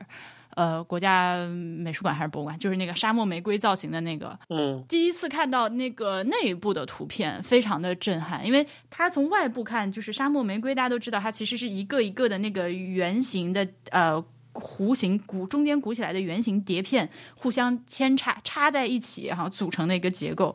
那它这个结构其实不仅是外面的一个结构，呃，它深入到内部了。就是你走到建筑里面，也会有各个就是倾斜的，然后圆形的，呃，这个然后两个圆盘叠在一起的这样一个室内的结构，并且有机的结合到了展览里。所以我非常非常的想去卡塔尔看这个建筑。呃，他自己也说了，就是我其实我们很多就是呃一般的观众和和对建筑不了解的人，当去想建筑的时候，你可能会是其实更多的想的是一个立面，或者是它。外部的一个造型，我靠，这个猫猫在挠窗户。但是它作为一个建筑师，他是要把自己的这个造型的这个设计，呃，和外部的这个东西直接反映在内部的，还是要考虑到功能的。有，反正对我，当我当时听他去做这个对谈，确实有很多的启发。对我猫在挠窗户，你们俩先说一会儿，然后等他把这个窗户挠完。哎，我我记得香德威勒还还提到了，就是他对材料的一些实验，是不是？就是我觉得这个也是现在很多建筑师都会去提到的，就是他们特别关注的一个，有很多的新的材料，然后怎么样去运用这些材料去做他们的建筑实验。那个部分其实也蛮有意思的，因为这个其实是还蛮紧密的，就是建筑师跟对跟新的技术之间的一种联系。就是如果比如说，就像像诺贝尔说的，他想要去做一些。每一次都是一个新的发明，每一次都是去做一个新的东西，但是你仍然需要有一个实体的东西去把它实现。你刚说的时候，对我第一反应就想到那卡塔尔的那个就是外立面的，我很想知道他是就是我我我他到了一个让我去好奇这个施工是怎么做的的一个地步，因为它看起来就是表面是一个非常有机的一个肌理，是一块一块的干挂石材，可能是呃，然后每一块的形状都不一样，我。不知道他要怎么弄，就是他其实让我想到那个悉悉尼歌剧院的外墙，呃，当然悉尼歌剧院我本人没有去过，但是只是在网上看，就是你远远的看以为它其实就是呃几大块那样嘛，但是离近了看，它其实是上面是有一块一块小小的肌理的，但是那个还是一个有规律的肌理，让诺贝尔的这个就是你至少大眼儿一看过去是一个非常复杂的，就是每一块都不一样的一个搞法。啊！我再次重申一下，很想去卡塔尔，有没有什么老板赞助我一下？我想去卡塔尔，卡塔尔航空公司可不可以来个联名？考虑一下。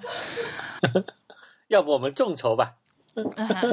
送送我去研究干挂石材。我再说一个这次去上海呃印象非常深刻的作品好了，然后我把这个说完，就我觉得我的输出就可以结束了。那就是外滩美术馆，呃，他们现在在展的是一个 Hugo Boss 什么亚洲青年艺术家，呃，叫啥来着的一个展览。我是在这个奖颁出来的前一天去的，我去的时候还不知道谁得奖，但是我其实当时看的时候呢，因为呃，我承认我那天没有看的特别认真。就是有些有些作品，我大概瞄了几分钟，觉得他我没有立刻被他抓住，我就走掉了。那整个这次展览里面最抓我，我最喜欢的是来自那个越南的艺术家的一个作品潘涛阮。对我非常非常喜欢他的这一组作品，这个三月与八月的梦系列。那他在这个一整个展厅里面，其实是有一组水彩绘画作品，然后一个三屏的视频作品，还有一个被剥皮的黄。黄马感的一个装置作品，小潘非常的那个朴素，看上去是一个非常扎根于某处、安安静静做艺术的艺术家，感觉像是这样子，就是给人至少给人这样的感觉。那个作品非常感人。然后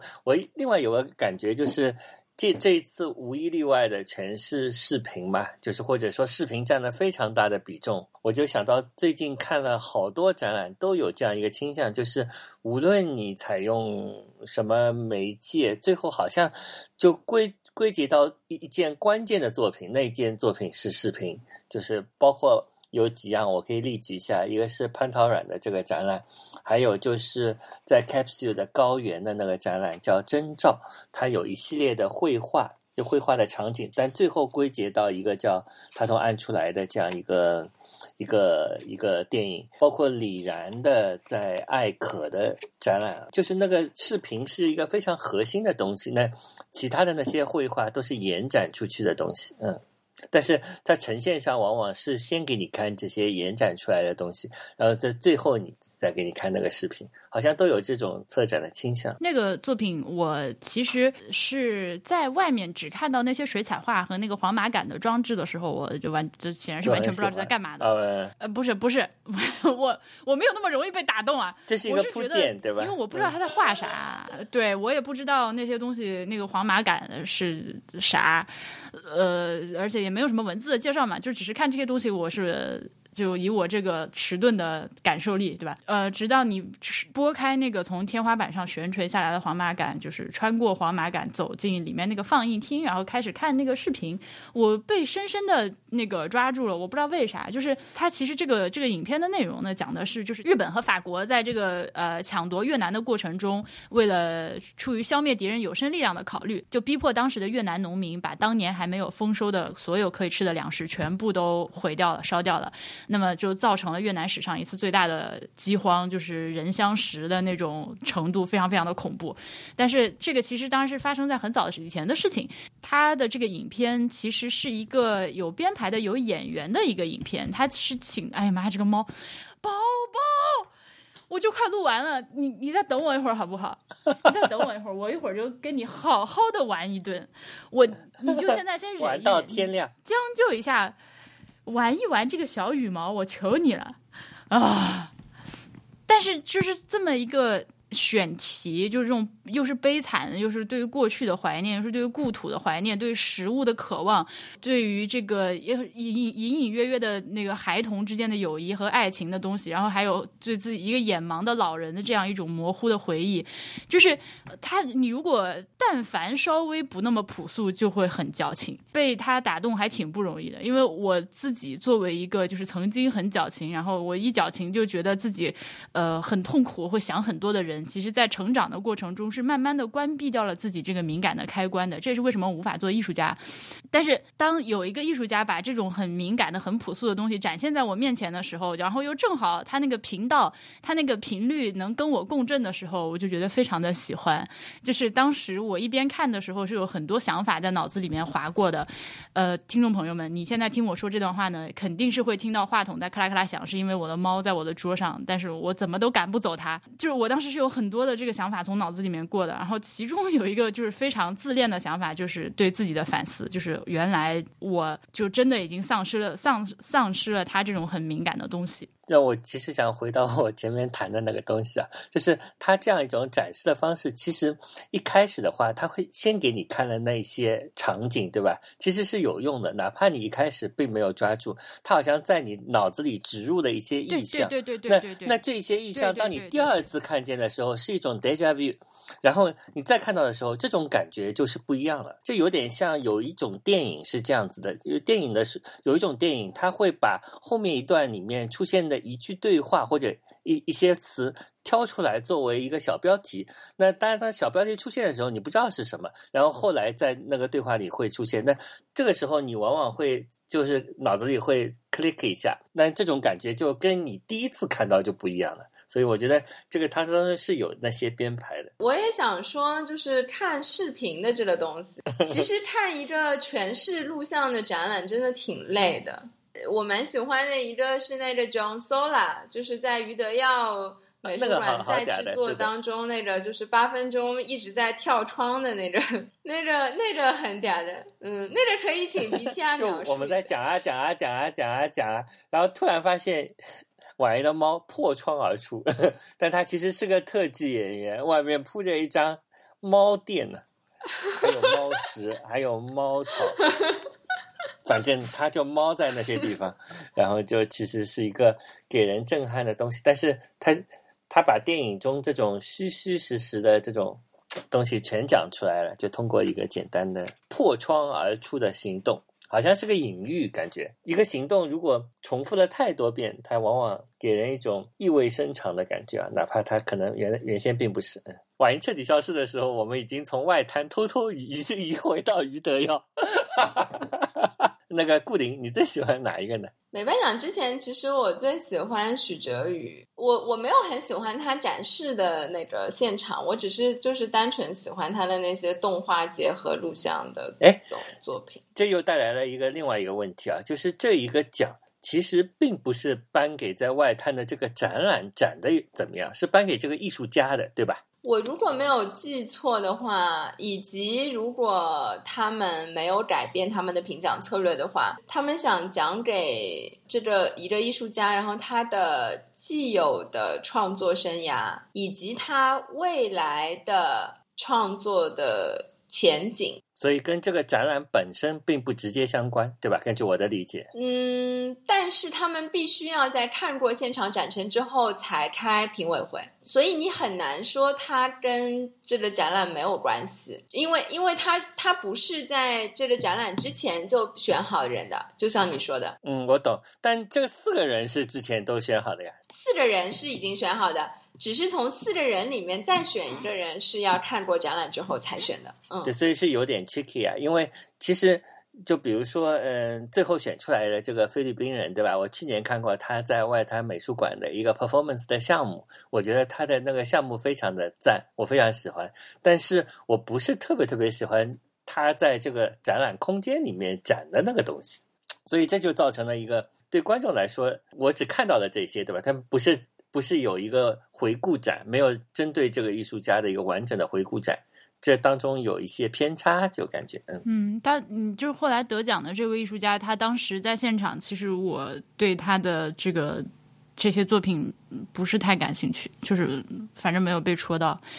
对啊，但我去年看的那个表演，我就觉得那个表演非常非常好啊，所以这个就就变成了那个，就是其实我觉得他是一个厉害的艺术家，但是你展的东西我就没有没有能够感受到什么东西，就这一次展。不过我觉得就是这位这位，我我要把他的名字念出来吧，对，表示表示一下对他的尊重，对吧？就是呃。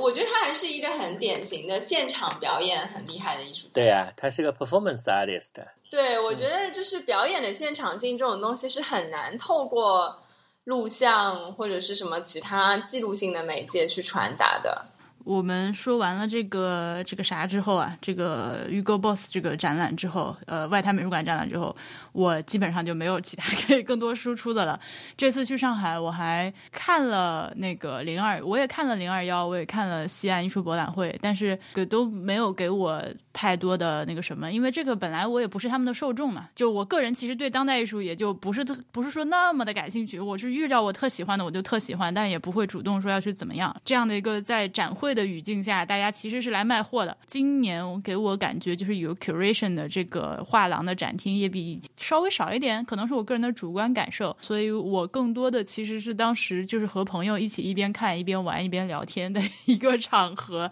呃，我觉得这俩你们俩如果愿意的话，可以来聊一聊。你们俩应该肯定能比我说出更多东西。分分啊，我我来说吧，就是你说的那个策展性的东西啊，就是那个展会上策展性的东西，是指一个画廊只展出一个艺术家的作品，对吧？其实是这样。那么在呃那个，其实当一个画廊展出他所拥有的好几个艺术家的作品，是很难称得上是策展性，因为他他代理的艺术家并不会足够多到他可以随便选一些作品。但彼此的关联，你硬说也可以说，但总的来说没有太大的关联。所以，嗯，往往是指一个展会上的一个小个展。那么，如果这个概念的话，嗯，我觉得西岸里面的小个展要多一些，对吧？零二幺的策略往往是一个画廊拿出各种各样他所有的，每人放一件。对吧？卖掉了或者怎么样的，或者第二天换换也是有可能。但在西岸，我就就这样，往往对一些观众来说是好事。就对我来说，就比如说看到了一些很有意思的，呃，像，比如说平平时没有看过的东西，尤其是比如说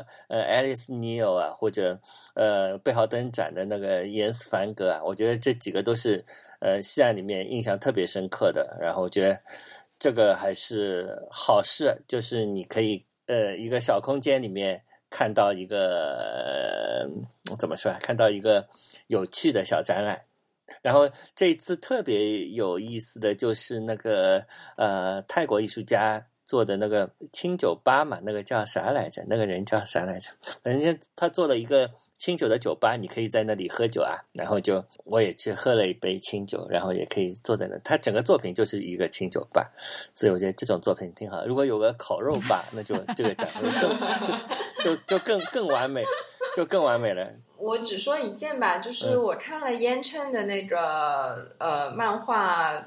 嗯，他是一个美籍华裔的一个艺术家，然后他是他的作品其实就是漫画，然后他是把漫画做成了灯箱，然后有六个，然后就串成了一个故事，讲的是跟人工智能有关系的，就是好像是一些类似于病毒的小恶魔，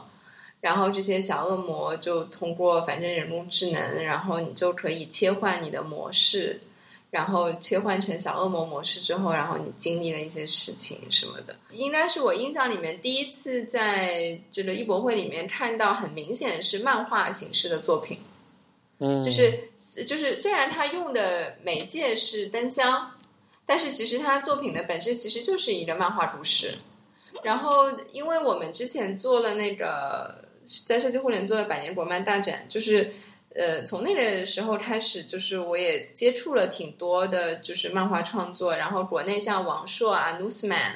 嗯，就是也是一些非常新的这种漫画的创作。我觉得是还是是是一个非常非常有意思的这个呃叙事视觉创作形式。嗯，所以就我也我也觉得挺挺有意思的，就是在艺博会里面看到了。就是漫画漫画形式的作品，而且我觉得其实漫画这种形式就是好像也是在最近，尤其是比如说在微信号上，比如说我们去看，就是阅读量特别高，像 GQ 实验室，嗯，或者是各哦种就是网红大号，就他都会去用漫画的这种形但式。GQ 那个更像插画吧？它有很多，比如说人物对白啊，然后它是都是有情节的嘛。就是我觉得它还是跟传统那种什么四格漫画啊什么蛮像的，因为插画，呃，我我我也我也不是特别懂啊，但是我去问，比如说我认识的插画师朋友或者是漫画师、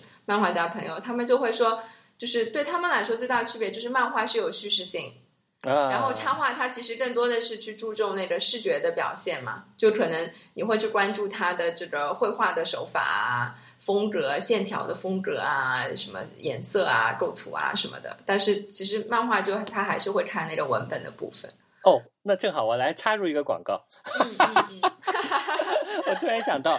婉莹，你你也经常跟我聊天对吧？聊天的时候，你看到我说 OK 的时候，我就会打出一个表情，那个 OK，那个表情就是白白的那个面无表情的那个东西啊，其实是。后来我逐渐发现，它是一个漫画家的作品啊。那个漫画家叫我是白，你有我知道，听说过吧我一？直有关注他。嗯，对呀、对呀、那个就是我是白的，嗯嗯，对，嗯顾林，你知道这个，对，我就很喜我认欢用他识他，你认识他，我很嗯喜欢他的表情。然后他最近马上要十二月份要出一本新书，叫《游戏》，然后我非常非常喜欢那个书啊，就是因为我、啊因为我帮他就在上海啊，在松江啊，对对对，因为嗯我帮他写了那个那个推荐语是吗 blurb，所以、哦所以先看了那个书，我就非常喜欢。但是我没有，我我一开始没有意识到两个人之间的那个联系啊，因为我一直用那个表情，我都不知道是他的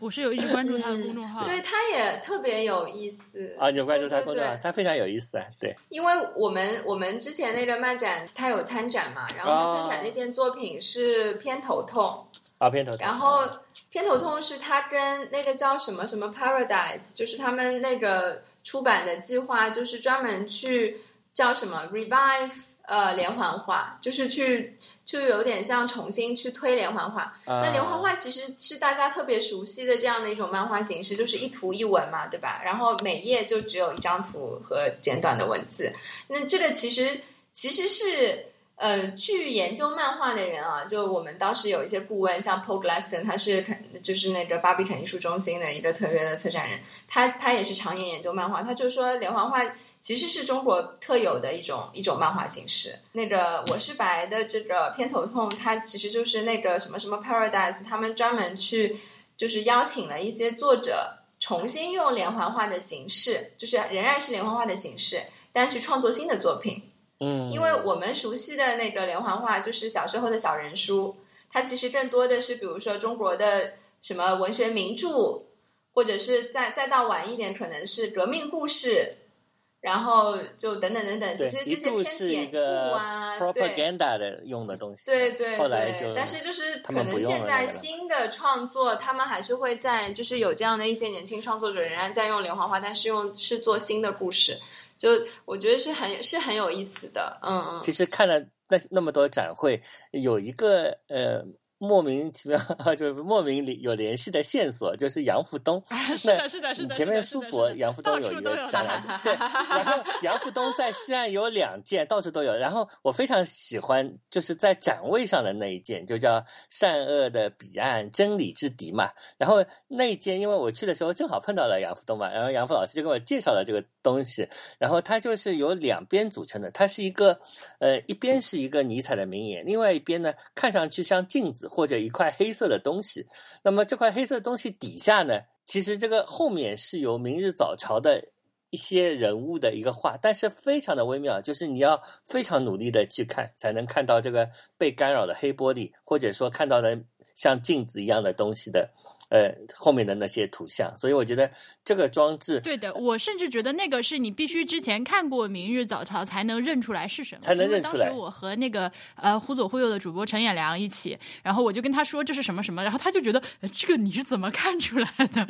就是就是在我指给他说这是个什么东西之后，他还是看不出来。对，但是我觉得他的这种方式非常有意思，就是一个同源的东西，同样同样一个源头的东西，它做成了各种各样不同的东西。比如现在那边是一个比较传统的拼贴的一张画，然后到了这个就是真理之敌的那个时候，我觉得这个展览其实非常的意味深长，就可能我们不能细讲，但是它非常的意味深长，因为你可以看到它形成的干扰啊，要么就是一大块巨大的黑色，要么就是一个镜子似的东西，就是其实我看到的是自己，但是我看到的自己的时候，其实干扰了我看到这个镜子后面的东西，然后它。嗯，往往帮旁边配的那些尼采的话，就是配的真是恰到好处了。所以我觉得这个其实是那个那些所谓小个展里面非常出挑的一个。然后我觉得，就是它虽然是要让你看，但并不是，嗯，就是如果说艺术是要让某些东西显现，那它其实是通过一个把它干扰的方式，让你更努力的去看。就像我讲的，更小声的时候，你更努力去听，这样的一种辩证的关系，就。就是反正蛮好玩的，然后他处理一个同一个素材的各种各样不同的手法，如果把这三个东西，呃，苏博的，然后西安的两个厅里的各种不同作品，通通连起来看的话，就就更有意思了。但就不知道剪出来是什么，我们不对，至今还因为没有剪好这个《明日早朝》嘛，不知并不知道 最后要出现的是啥。但我们多多少少知道那个故事，就是差不多知道能猜到那个故事。嗯，我本来有一个环节要讲一讲所有这些画廊的，但是现在看起来比较难讲所有这些画廊。我简单的讲几个，每次展览都会有一个小小小小卡片，就是说。嗯，像像海报一样的，就是这种东西，或者像请柬一样的东西。那最近看了张培丽的一个请柬，就在人卢看的那个关于强迫症的年度报告，我蛮喜欢那个展览。然后它那个是一张呃 X 光底片一样的，对吧？显示了它的一个肺还是什么？哎，你你喜欢那个展览？你说说你为什么喜欢这个展览吧？哎，你可以把小卡片说了，然后再说说为什么。对，我觉得这个是年度最佳小卡片。我又搬出一个奇怪的奖，因为，哎，这个展就是跟我们对张培丽的刻板印象不太一样，就是老一辈无产阶级革命家还还能那么保持实验的 实验的心态，这种就是做做创新的东西，然后，而且他也有点惊悚，同时有点惊悚，就是。因为把身体内部的东西挖出来了嘛，而且又让人去脚也可以踩在上面，反正就一一言难尽。但有一种呃身体性，一种把身体好像摊开来给你看的。这个展览因为我没有看过，所以我现在有一种在看刚刚说的那个小朋友描述艺术作品的那个 感觉。我就听你们俩说，我我要不要用四十秒一个画廊的？速度把所有要要要要要，我就我我非常迅速的讲一讲。然后我去了上海玻璃博上海玻璃博物馆，玻璃博物馆就是要邀请用一些玻璃的这种材料嘛。那有些艺术家他平时并不用玻璃，但是你强迫给他用玻璃，他就有些创造性。那其中有一个我非常喜欢的韩国的视频艺术家叫朴庆根，我去年在韩国双年展、釜山双年展和釜山电影节都看了他的录像。呃，这一次他也用玻璃做了一些装置，然后另外就是孙迅嘛，孙迅用玻璃的时候也会变得就是不太一样，不是很孙迅。然后看我我手边有一叠纸，我就拿起来讲四十秒。然后有 Bob Dylan 艺术大展光谱，我去看了一下那个那个展览。如果你很喜欢 Bob Dylan，你就可以去看一下。然后那个开幕的那个点心也非常多，非常好。啊，然后 Capsule 的高原的征兆，我刚刚已经讲过了。Capsule 的展览我总是要去看，因为 Capsule 太美了，美还是很重要的。然后高原那个展览非常的超现实主义迷幻，它是一个长篇，其实叫他从暗出来，他正在去申请各种电影基金，可能要把它拍成一个六七十分钟的那个长片吧。Capsule 画廊的开幕上的那些小的马德莱娜蛋糕啊，什么点心啊，也蛮好吃的。对的，特别好吃。然后 Enrico 也很帅。嗯，Enrico 人超好的。然后 Enrico 的院子总是那么美，他的院子简直美死了，对吧？好，我们来讲一讲背号灯下面的阿尔明莱西，他讲了一个 James Turrell 的一个作品。对啊，对啊，我也看了那个，在香港的那个。那个香港的那个在龙也展过的，过其实很多地方都展过，但是嗯，在龙美术馆展。James Turrell 反正百看不厌嘛。然后油罐艺术中心凹面凸面，你去看了吧？比利时当代艺术展，然后去了马林画廊。马林画廊是何一达的一个作品啊，他用很多嗯、外卖的盒子，呃放在上面，然后灌灌了硅胶，营造出一种天际线的感觉，叫居住在那些无法取得之物的固体影子中。呃，然后就去到了阿拉里奥，阿拉里奥有严恨的作品《苦役酒》，然后张如仪东 Gallery 对吧？张如仪去看了那个呃我们上海的装修专家，这一次 这一次把那个把那个叫什么空调室内外机变成了一个鱼缸，嗯，非常的有趣。然后大田秀则画廊，大田秀则画廊是坑木之子，明日讲述的故事，他画的还蛮好的，人就细细的，然后充满了想象力。一个日本的艺术家，一九八二年生于京都，然后艾可，艾可就看了那个李然的作品，它里面有两个录像，其实一个叫边抽象边写实，就是一个人把另一个人的身体作为画布。呼噜呼噜呼噜呼噜，把他身上画上抽象画。但一个更主要的作品叫《摇身一变》，其中探讨了1958年苏联专家到上海戏剧学院开的化妆研修部，所以他的这些都非常奥妙。就化妆，其实一个人拿了一个笔在你脸上画画画画画，但是他的那个作品叫边抽象边写实，就是用画笔在人身上画画画画画。那个作品叫呃我是谁？哦不，你是谁？然后就到了香格纳。上克来就是陆雷，陆雷写了一个荒唐小说，其实这个小说大概一共有几句，然后就每个都做做做成了一个装置啊。其中在一个圆形的装置叫圆括号长廊与卫生池，它通过铸铝和三十二套水龙头，然后我也不知道这水龙头能不能开，然后我看到周围也没有工作人员，我就上去开了一下，这水龙头能开，结果开出来都是黄黄的水。后来，嗯，就联系了一个我我们我认识的画廊的工作人员，我说：“诶，这个水为什么是黄的？”他说：“这是从二楼女厕所流下来的，女厕所的水。”然后，这个香格纳的另外一个空间叫林奥杰，林奥杰我非常喜欢的一个呃无厘头艺术家，呵 呵轻松直白的方式啊，就新闻稿是这么写的，就非常好玩。他做的叫月秀，他就把香格纳的各种艺术家的各种作品。嗯，做成了一一一个作品，然后画成了漫画一样的东西。然后新世纪当代艺术基金会实设是 Christina Quales 的作品，呃，是一个嗯芝加哥艺术家，很性感的。桥空间的那个叫什么？张张银瑶那个画画的画非常的，其实我蛮喜欢那个的，就贺静策的那个展示，嗯，这个画有一种触摸，有。一个是让人非常非常毛茸茸的嘛，啊，毛茸茸的，嗯非常让人想触摸，对吧？第二，它有一种负空间的，或者说照片负片的这样、嗯，这样一种感觉，所以我就蛮喜欢这个、这个人的。嗯嗯嗯嗯嗯，嗯，然后我就去了 M 五零，昨天 M 五零就看了天线空间玉红磊那个一七 I 六方括号方括号方括号方括号，他他把一些非常抽象的，非常把它那个头身体点线抽象成一个点线面的这样一种感觉啊，很很好玩，头小小的，身体大大的，然后看了那个 A 加江城晕眩，晕眩这个。他的眼珠好像是绒线织的，我总觉得不知道，大家可以去看一下 CC 基金会，嗯，是叫 Vertex 的作品，叫最他妈的制高点小组，然后看到了很多月亮，然后还有很多 performance 的一个介绍，墙上密密麻麻全部都是字，一共有十三张，有一张还掉在了地上。然后我昨天去 M 五零发现了一个新画廊，叫叶叶寒 Gallery，你有听说过吗？他在十七号楼幺零八室啊，然后嗯，那个是王凯梅策的一个展啊，叫《天行者》，这个呃艺术家叫 Lucas Zalman，大概大概是这么这么叫的吧？对他画了很多稀奇古怪的东西，然后呃，然后画了很多文字，画了很多天空，画了很多蜗牛，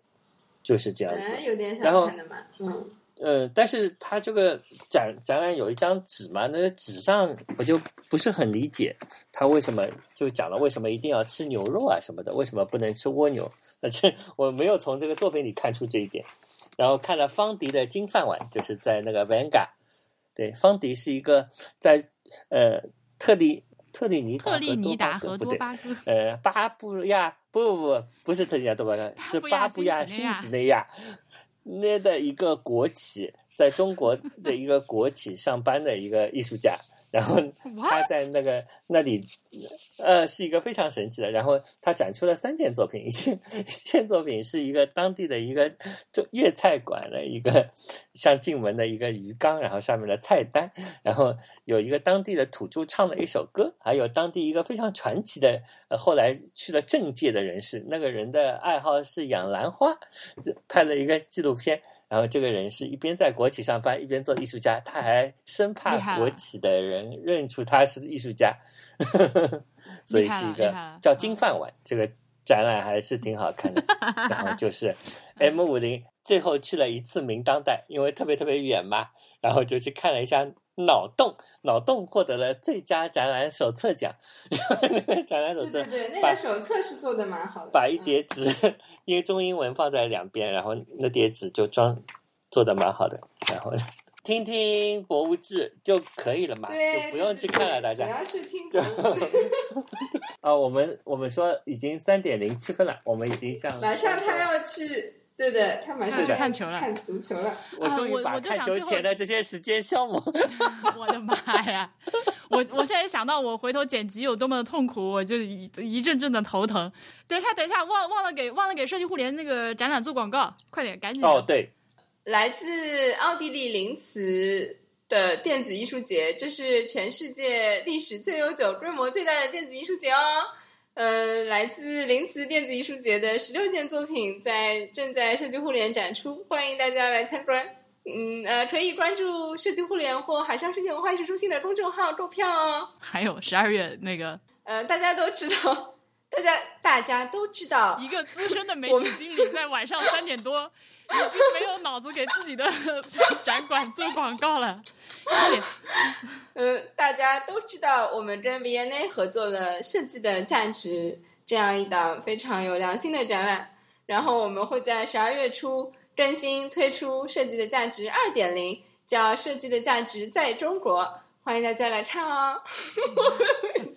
设计的价值在中国。这题目不错。然后我这个这个这个展览，我到时候应该会去。就是我难得要再南下一趟去深圳，我们应该会我们的博物志的会员有感兴趣的话，可以写邮件给我报名，然后大家一起集合。我们可以呃请顾林呃给我们就是博物志的这个听众专门安排一次导览或者怎么样，作为一个线下的活动，一起大家来庆祝一下设计互联的两周年生日。好，好，好啊，优秀，好啊，好啊。啊，叫 BTR 也要来哦。好，拜拜。